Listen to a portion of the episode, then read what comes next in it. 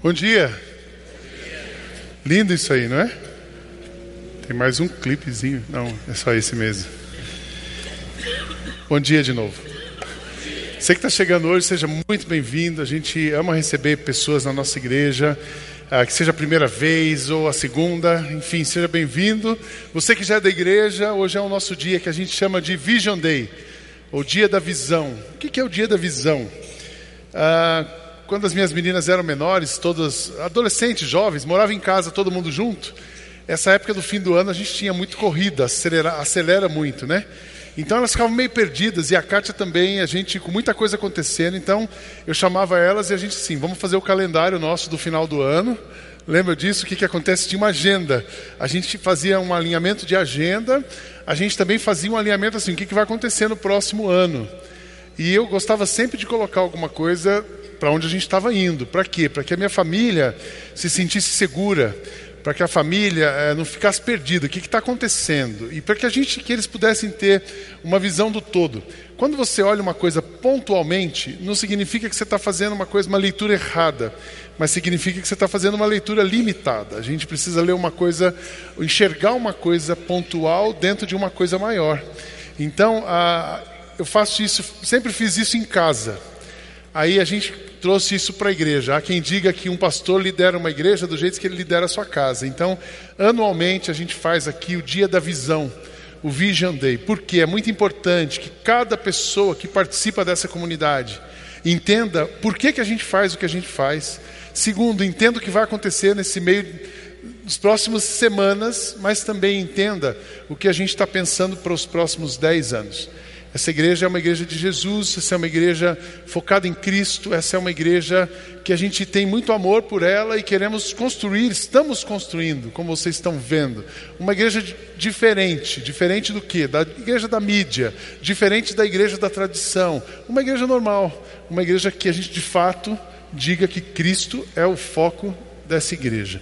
Então seja muito bem-vindo. A gente preparou um material, vocês viram que o esboço hoje, normalmente você recebe um esboço de papel, o esboço hoje está um pouco mais elaborado, porque eu quero que você leve isso para casa, que você leia e releia, e aí se vai ser a nossa mensagem dessa manhã. Mas fica tranquilo, é, nós vamos falar dos próximos 10 anos, mas eu não vou demorar, vai ser nos próximos 30 minutos, e você fica sabendo depois.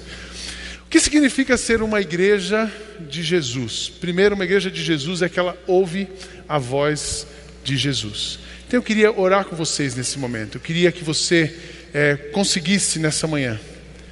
Eu não sei como você chegou aqui, se você está feliz ou triste, passando por uma dificuldade, mas eu gostaria que você saísse daqui nessa manhã encorajado, encorajado e cheio de esperança, por saber que Cristo está conosco, Cristo é nosso favor, Cristo sonha com a nossa vida, com a minha vida, com a sua vida. Então, põe a mão no seu coração. Nós vamos orar juntos. Eu vou pedir para que Deus fale ao seu coração, apesar de mim, apesar de tudo que está cercando este ambiente, que seja a voz dele que você ouça. Senhor Jesus, o Senhor é bem-vindo no nosso coração e nós queremos nesta manhã te ouvir. Nós queremos ser inspirados por Ti, nós queremos sonhar como o Senhor sonha, pensar como o Senhor pensa. Muito obrigado por cada pessoa que está aqui, que a Tua voz, o Teu Espírito fale conosco. É nossa oração, em nome de Jesus. Amém. Jesus, quando olhou para os seus discípulos, o Evangelho de João retrata isso. É, quem são as ovelhas? Quem são os discípulos? E Jesus diz assim, numa frase muito simples, Evangelho de João, capítulo 10, o verso 27.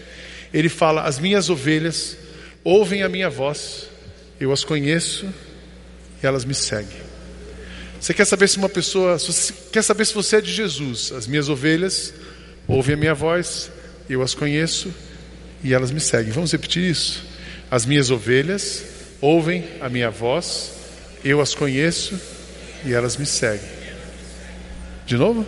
As minhas ovelhas ouvem a minha voz, eu as conheço e elas me seguem. Só esse lado de cá. As minhas ovelhas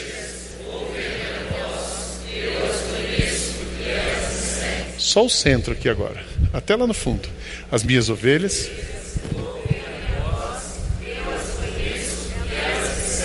essa, esse lado de cá até o fundo, inclusive os surdos. As minhas ovelhas.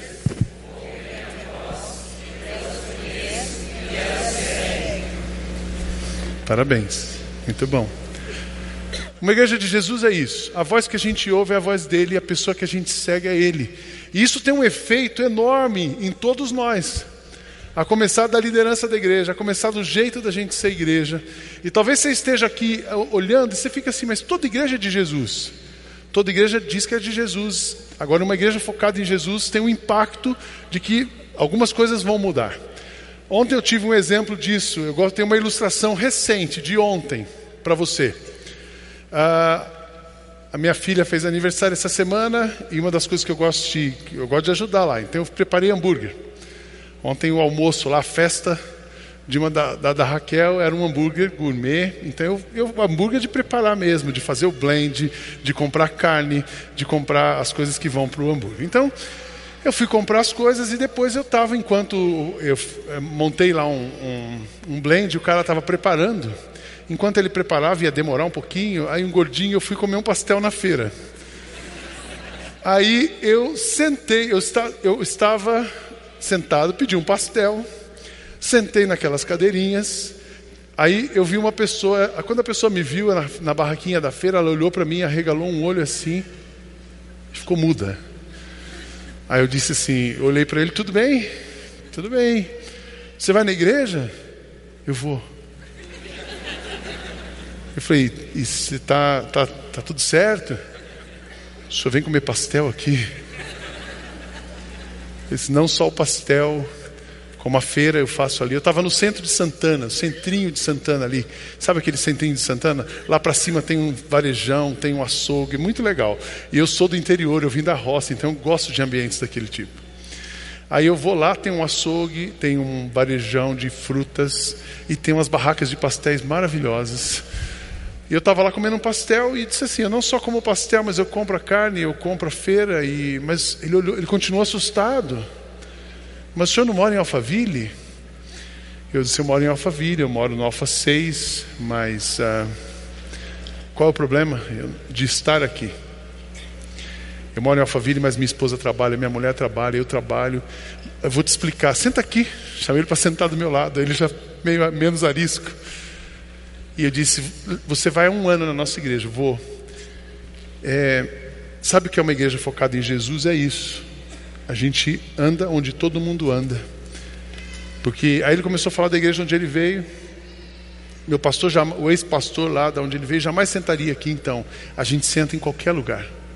A gente anda de um extremo ao outro, porque nós somos horizontais. A igreja de Jesus é assim. Então, falar que somos uma igreja de Jesus, somos e seremos uma igreja de Jesus, significa que nós vamos ouvir a voz de Jesus, nós vamos ser iguais, vamos frequentar todos os ambientes.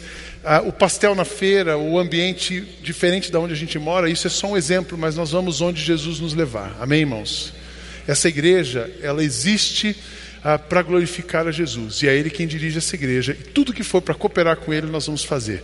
E tudo que tirar a honra de Jesus, nós vamos combater. É isso que a gente faz. Isso significa ser uma igreja de Jesus. Se você pegar esse esboço, aí você vira, eu não vou me delongar muito, eu quero focar na última página, mas eu vou passar com vocês por aqui.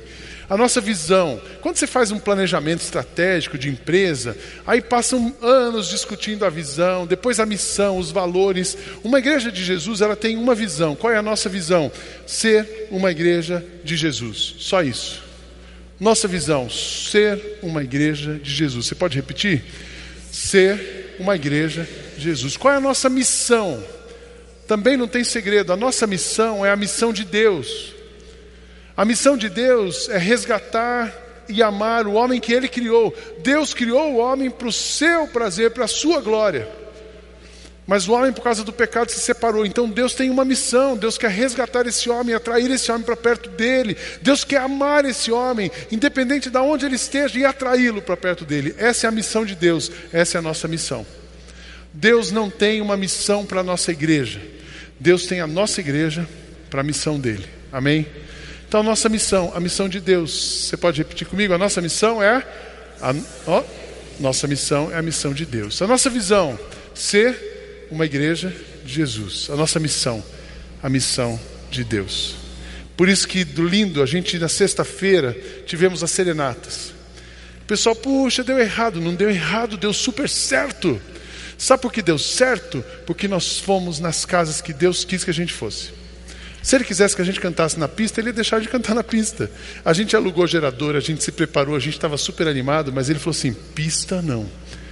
Eu quero que vocês vão para um outro lugar. Então nós fomos umas casas. Nós estávamos numa casa, aí a gente ficou debaixo da chuva, entramos numa casa, a casa tinha outro amigo, fomos para outro lugar. Aí nós já era, nós cantamos, até, eu cheguei em casa com a Kátia, era quase uma e meia da manhã. Todo molhado, singing in the rain. Era maravilhoso. Né? E o nosso grupo foi. O nosso grupo foi. Daí tinha uma, uma pessoa do nosso grupo, olha, está tendo uma festa aqui no, no, no, num dos condomínios. E essa festa eu acho que a gente precisa ir lá. Era a festa de um grupo daqui de Alphaville. Tinha umas 50 pessoas. E abriram a porta para a gente cantar na festa. Isso era uma meia-noite e pouco. E nós entramos na festa. Para entrar na festa, daí eles estavam lá, aquela balada, todo mundo tocando Anitta. Imagina.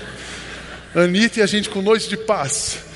Aí a Anitta rolando, eu disse, tudo bem, para a gente entrar precisa baixar, tirar a Anitta aí, a gente entra.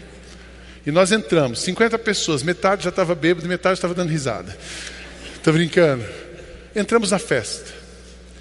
E nós começamos a cantar. Surgem anjos proclamando. Não tinha dado 30 segundos, uma pessoa chorava, outra chorava, outra chorava, outra chorava. Depois nós cantamos o Noite de Paz. Aí a gente pôde pregar, a gente pôde falar de Jesus. Aí nós descobrimos, tinha uma pessoa, a primeira que chorou, há um ano atrás, seu marido se matou. A outra, dona da casa, tinha uma, recebido uma notícia de um câncer na semana. Então elas precisavam ser abraçadas e amadas. Nós oramos, terminamos, terminamos orando o Pai Nosso, nós deixamos 30 Bíblias naquela casa e acabamos com a festa deles, né? Mas na verdade, foi uma experiência. Nós sabíamos, Deus precisava, Deus queria chegar lá e Ele fechou a pista e botou a gente lá. Assim como Ele botou, teve um grupo que foi cantar na Vila Militar. Daí a pessoa disse assim: Puxa, não conseguimos sair da nossa varanda. Deu tudo errado, deu tudo certo, porque nós nunca tínhamos entrado na Vila Militar aqui de Barueri. Eles nunca tinham permitido. E permitiram dessa vez.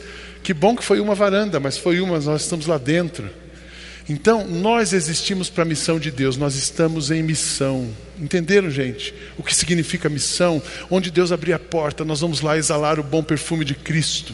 Nós vamos levar a alegria de Jesus que está em nós. Essa é uma igreja de Jesus, essa é a nossa visão, essa é a nossa missão. Aqui tem o DNA, eu não vou ler esses 20 pontos do DNA. Não vou ler porque isso aqui já foi escrito, já foi divulgado. Eu queria que você lesse depois, não uma vez, mas várias vezes. Mas o que significa um DNA? Quem cresceu em igreja tradicional aqui, seja qualquer denominação, vocês lembram de uma coisa chamada regimento interno? Isso, ai Jesus, aqui a gente não tem regimento interno, porque o regimento interno fica assim: pode ou não pode? Você recebe convite para ir numa festa dessa, o regimento diz que pode ou diz que não pode? Então nós temos um DNA. E o nosso DNA se resume numa frase: tudo que combina com Jesus combina com a gente. Combina com Jesus entraria numa festa a uma da manhã para levar o amor dele? Entra, então a gente entra. Jesus vai cantar na chuva. Ele, se ele foi para a cruz para a gente ser alcançado, quem dirá cantar na chuva? Está fácil para nós. Tudo que combina com Jesus. Nós não temos um regimento interno, nós temos um DNA e todas as ações desenvolvidas nessa igreja precisam combinar com isso. Então, o nosso DNA se resume: tudo que combina com Jesus, combina conosco. Podemos repetir isso? Tudo que combina com Jesus, combina conosco. Se você virar mais um pouquinho, como é que a gente funciona? Você fala, puxa, eu vim para uma aula. Não, nós estamos numa conversa de família hoje. Eu não sou o pai de vocês, mas eu sou o líder da casa aqui. Nós estamos organizando. O nosso Senhor, o Pai, é Jesus, é Ele que é a nossa cobertura espiritual, mas a gente tem uma responsabilidade e eu tenho essa responsabilidade de comunicar. Como é que a gente funciona? É muito simples. Uma analogia de um avião. O nosso destino é a eternidade, é para lá que nós estamos indo. Nós vamos para o céu. Nós somos salvos, nós somos alcançados pela graça, vamos para o céu, o nosso comandante é Cristo, e esse mundo é um grande avião. E essa igreja faz parte desse avião. Então, a gente tem uma asa que é a asa administrativa, uma asa ministerial. Na asa administrativa tem a parte da organização. E na parte ministerial tem o organismo, tem a igreja. Aqui estão os pastores. Nós sonhamos, cuidamos de pessoas, cuidamos de visão. Do lado de cá, acabamos de aprovar recentemente, isso foi exaustivamente trabalhado pelo Reinaldo, aprovamos um novo estatuto ah, dentro do Código ah, do Instituto Brasileiro de Governança Corporativa, uma coisa decente, organizada, para quê? Para que a, a organização não atrapalhe o organismo. Muitas igrejas que a gente viu ruir no Brasil, elas começaram bem, mas não se organizaram e pastor, aí começa a ficar famoso, aí começa a mexer com grana, e aí muda o foco. Então, não, a nossa igreja ela é dirigida por Cristo e ela tem uma organização que dá suporte a um organismo, tem um grupo de uma governança corporativa, uh, tem um, grupo uh, que sonha, que organiza, que está com a parte administrativa para garantir a perenidade dessa igreja, para garantir a segurança jurídica dessa igreja para que ninguém venha um dia vender um patrimônio, atrapalhar o organismo. Essa igreja precisa ser protegida. Então nós temos isso foi organizado e do lado de cá tem para vocês aí a estrutura, está no livrinho, a estrutura ministerial. A gente muda as cadeiras. Nós temos uma decisão estratégica para 2019 que é todas as pessoas que trabalharem nessa igreja precisam ser vocacionadas. O que, que significa ser vocacionada? Aqui não é um emprego, aqui é a vocação. Apesar da gente ter um sustento mensal, ter algumas regras da organização, nós temos que ter vocação, nós temos que estar dispostos a sermos roseiras que vão proteger a vinha do Senhor Jesus. Dispostos a trabalhar, servir com desprendimento, por vocação, por terem ouvido um chamado específico para esse momento. Então, vocacionados, trabalhando nessa organização. Para vocês terem uma ideia dessa questão do, da organização como é importante, nós temos algumas regras de compliance quem trabalha no mundo corporativo ouve essa palavra, compliance. Compliance é você tem regras para que as pessoas que trabalham aqui não sejam favorecidas, não trabalhem em benefício próprio. Por exemplo, eh, nós temos um combinado com os pastores, nós podemos receber presentes até 100 dólares. Passou de 100 dólares, a gente pode receber, mas nós precisamos comunicar a liderança da igreja. Por exemplo, se vocês quiserem me dar uma camisa, daquelas bonitas, Lacoste, assim, está dentro dos 100 dólares. Se você lá pega um perfume Rinodê, Aqua de Diodo Armani, está dentro dos 100 dólares. Se você quiser dar uma viagem acima disso, talvez eu até possa receber. Talvez, não significa que eu vou receber. Mas a liderança da igreja, a governança da igreja precisa saber. Para que nenhum pastor seja favorecido ilicitamente. Nenhum pastor pode receber dinheiro dos membros da igreja. Nós temos que manter a transparência, a igualdade, a segurança dessa igreja. Entenderam? Amém, irmãos? Então isso é um valor para nós. Isso chama-se compliance, isso é da governança da igreja.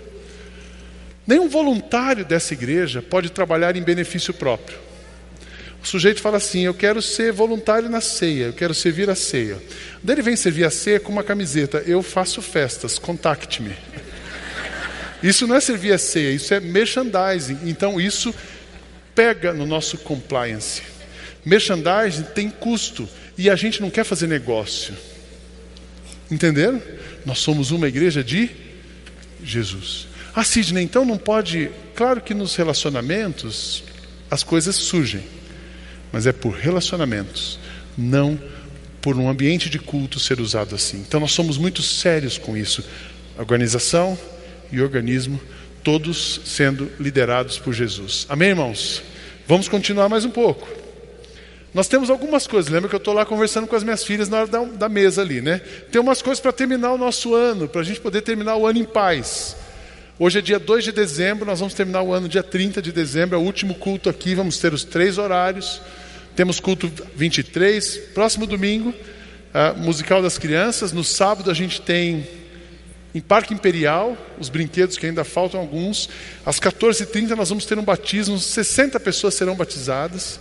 Vai ser lindo um batismo aqui, duas e meia da tarde, tem uma feijoada, o restaurante está aberto todos os sábados.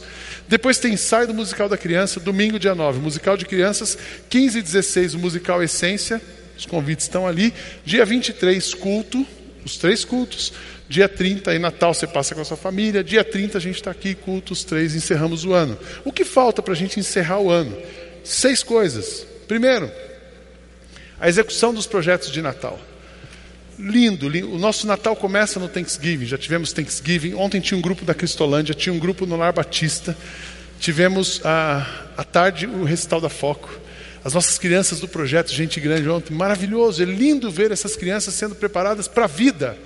Nós não estamos dando aula de balé ou de jiu-jitsu, a gente está ensinando essas crianças, a, contribuindo para o desenvolvimento deles, terminar os projetos de Natal. Recursos financeiros para fechar 2018. Eu acho super legal que a gente não apela nessa igreja por grana, porque a gente crê que Jesus vai mandar, e Ele manda através de todos nós. Ah, então, a gente ora por isso, eu queria que você orasse. Uh, o Luzimar ficou até emocionado, eu cheguei quinta-feira conversando com ele, ele disse assim, sim, eu estou emocionado, eu consegui fazer a folha de pagamento, pagar metade do décimo terceiro de todos os funcionários, dos pastores, ficamos só Reinaldo, uh, Luzimar e eu para o fim do mês, isso já é combinado. A gente fica sempre para depois, todo mundo recebeu, a gente recebe. Mas Deus tem provido, então precisamos de recursos, precisamos da renovação do apoio aos ministérios. Essa igreja, ela tem várias coisas acontecendo, mas se os sonhos não se renovam, as coisas vão parando. Então temos apoio para Gente Grande. Nós não recebemos um centavo. Quero dizer isso para vocês. Essa igreja não recebe um centavo de governo.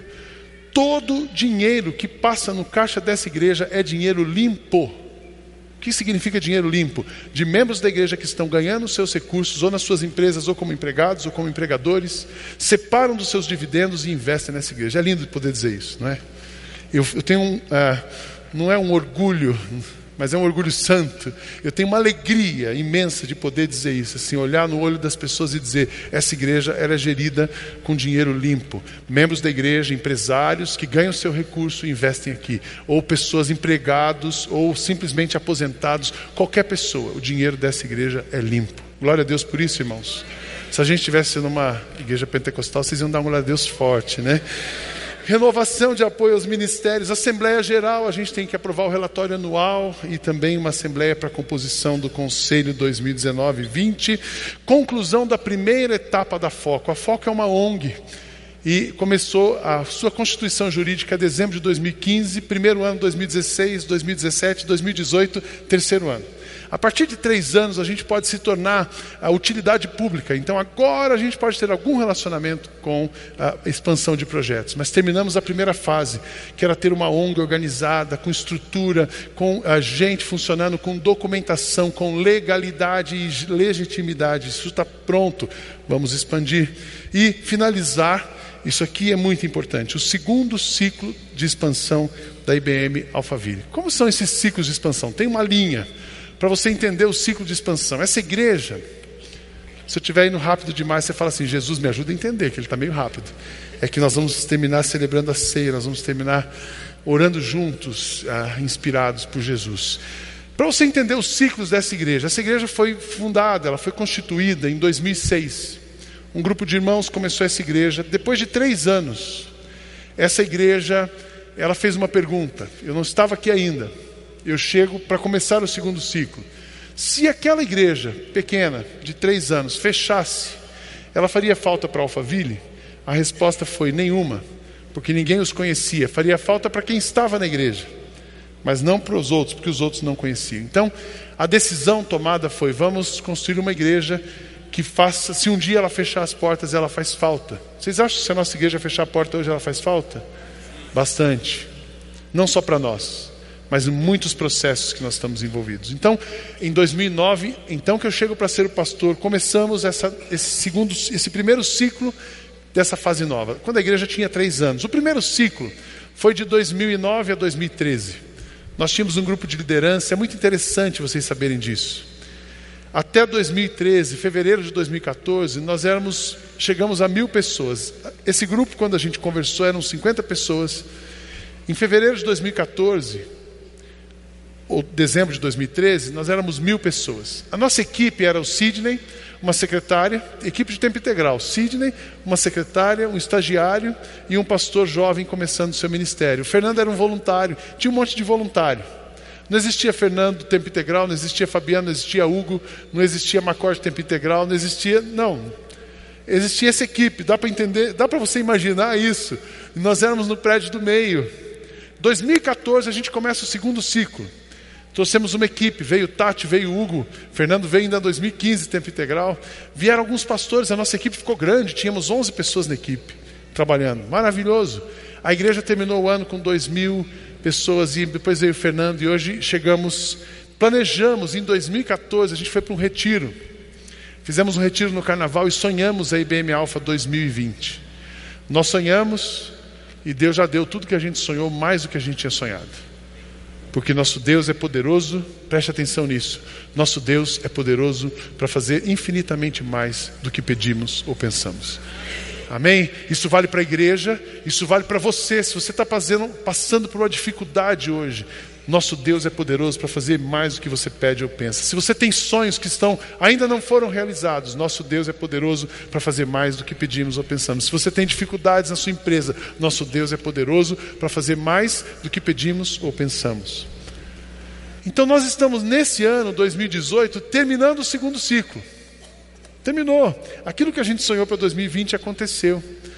2019 será um ano de transição. O que significa um ano de transição? Da gente implantar algumas coisas para vivermos juntos a próxima fase, para vivermos a próxima fase.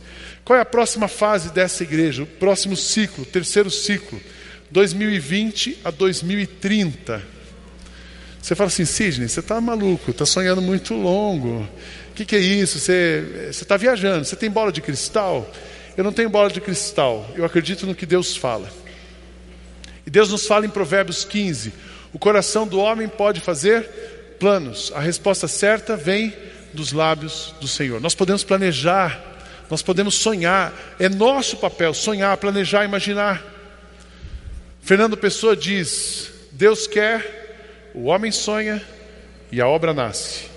Vou repetir: Deus quer, o homem sonha e a obra nasce. A gente tem que sonhar. Então, sonhar, imaginar é o nosso trabalho. Então, irmãos, nós estamos esse ano, pela graça de Deus, encerrando o segundo ciclo da IBM Alphaville. 2019 será um ano de transição, de realinhamentos, equipe, não de visão, não de sonhos, não de direção, não de valores, nada disso muda, mas de funcionamento, de ajustes, para que a gente, de, de organização até mesmo dos próximos sonhos, para que a gente possa caminhar para 2030. Aí eu chego na última página, onde eu quero gastar os últimos minutos. 2030 é tão interessante, 2030 eu vou estar com 59 anos. 60, eu acho. É, não. É, 60, porque 2019 eu vou estar com 50, eu vou estar com 61. Olha, se eu vou estar com 61, significa que o meu neto vai estar com 11. Ele vai estar no PTX. Significa que a Sara do Fernando já casou. Né? O Noah já está dando trabalho para o Fabiano na adolescência. O Neander já tem uns 4 ou 5 bebês. Significa que o seu filho, talvez que tenha 10 anos hoje já está na universidade, se formando.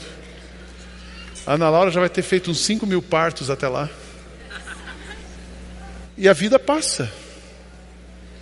Mas a gente precisa decidir agora o que vai ser no futuro, sabendo que Deus é poderoso para fazer mais do que pedimos ou pensamos. Alguns sonhos, então, que a gente tem. O que vai acontecer com essa igreja nos próximos 10 anos? nos próximos dez anos. A sua vida só está começando, gente. A nossa vida só está começando. Deus tem algo novo para nós todos os dias. Vocês acreditam nisso? Amém? Amém? Deus tem algo novo para você todos os dias. Você fala assim, pastor, mas estou passando um perrengue. Seu perrengue é passado. Futuro é o que Ele tem para você. Amém? Glória a Deus por isso. Eu acredito nisso. Tem gente que pergunta o que, que eu tomo, se eu estou cheirando alguma coisa. Fala assim: não, eu tomo uma coisa chamada Jesus, Jesus na veia e os planos deles para nós, os planos dele para nós. Primeira coisa, aprofundar é, o que nós vamos fazer nos próximos anos, aprofundar um foco em Jesus. Nessa igreja o nosso assunto é Jesus. Nós não vamos falar de outra coisa. Ah, mas o Sidney, não tem Sidney nessa igreja, tem Jesus. Não tem Fernando, não tem Reinaldo, tem Jesus. Ah, mas não. Nós temos que resistir a essa pressão de mercado de gente, de ser. Não, o nosso foco é Cristo. E nós vamos amá-lo. E nós vamos fazer o que Ele quer. E nós vamos cooperar com Ele. O bom perfume de Cristo. Nós chegamos numa casa sexta-feira, esse é outro testemunho. E a gente cantou lá, foi tão simples, gente, era muito simples. Cantar dois hinos à capela com um coro que tinha ensaiado meia hora. É milagre, mais do que simples, é milagre. E a dona da casa mandou uma mensagem para a pessoa que a convidou, que, a, que recomendou para ela, assim, eu nunca tinha invadido, minha, uma, sentido na minha casa uma alegria tão grande. Que alegria é essa? É Jesus. Com certeza não foi a nossa música.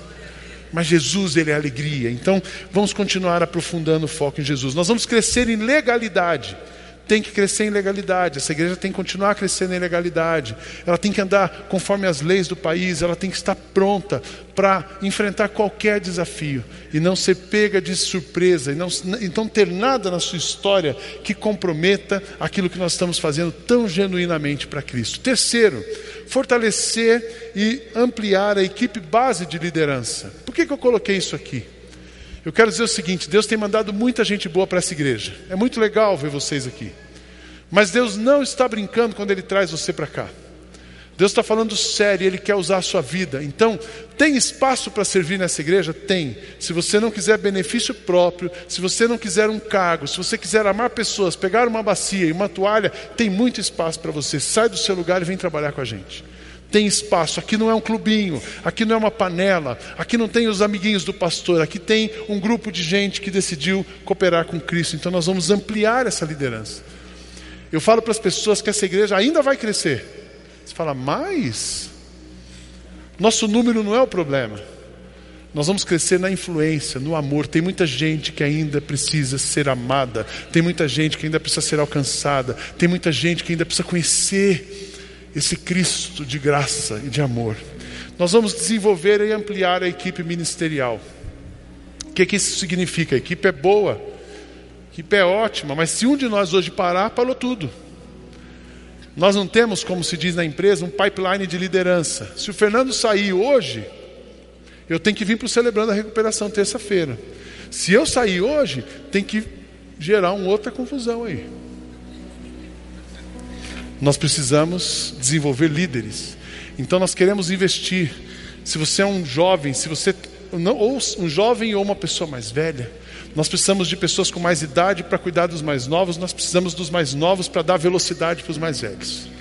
Então, se você, Deus está te chamando para ser um pastor, se Deus está te chamando para servi-lo com alegria, se Deus está desafiando você para gastar sua vida em vida de outras pessoas, pode falar com a gente. Mas não é emprego, eu não tenho emprego para você. Eu tenho oportunidade para você somar com a gente. Vamos desenvolver a equipe ministerial. Consolidação da foco. Lindo ontem, 180 crianças. Pessoal, que maravilha, a foco. Eu sei que Deus está preparando a foco. Eu queria ter um núcleo. A gente já tem então esse grupo de Carapicuíba. Eu quero ter um de Jandira, um de Itapevi, um de Jundiaí, um de Cajamar, um da. Entendeu? Em volta disso aqui tudo. A foco promover crescer ao ponto de promover a transformação social do nosso entorno, a igreja fazendo isso através da foco. Vocês imaginam o que seria a gente investir nos próximos 10 anos em mil crianças, duas mil crianças, três mil crianças? Cada mil crianças que a gente investe, na verdade, nós estamos falando de 10 mil pessoas. Porque tem irmão, tem vó, tem tio, tem parente, tem o vizinho, tem o, o irmão por parte de pai, então a gente investir, a foco não ensina arte para as crianças, a foco está preparando essas crianças para a vida. A Neuma hoje estava me dizendo, nós vamos agora a segunda fase do Gente Grande. Qual é a segunda fase? Esses meninos vão virar menor aprendiz. Já pensou em encaixá-los nas empresas, na fábrica?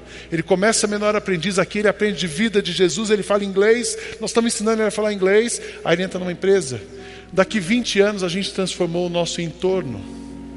Existe uma pesquisa do The Guardian, aquele jornal inglês, aquela revista inglesa.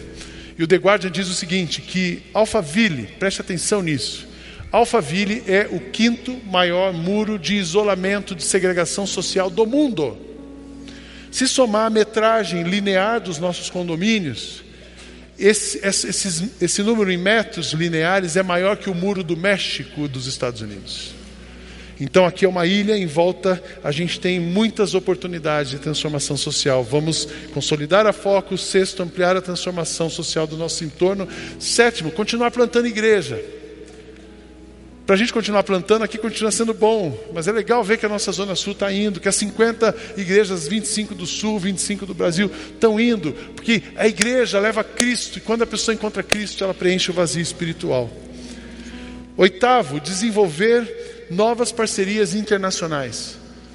Essa igreja é uma igreja local, mas nós somos uma igreja para o mundo. Somos uma igreja para o mundo a partir de Alphaville. Então a gente vai se relacionar com pessoas. Fazemos parte hoje da Atos 29, são 750 igrejas que uma pode cooperar com a outra. Estamos trabalhando para construir parcerias de curto prazo com igrejas americanas. Vamos trabalhar para isso. Nono, nós vamos trabalhar e orar para a aquisição de uma sede própria. Com toda essa organização, eu vejo que está chegando a hora, nos próximos 10 anos, nós, Deus vai nos dar um espaço.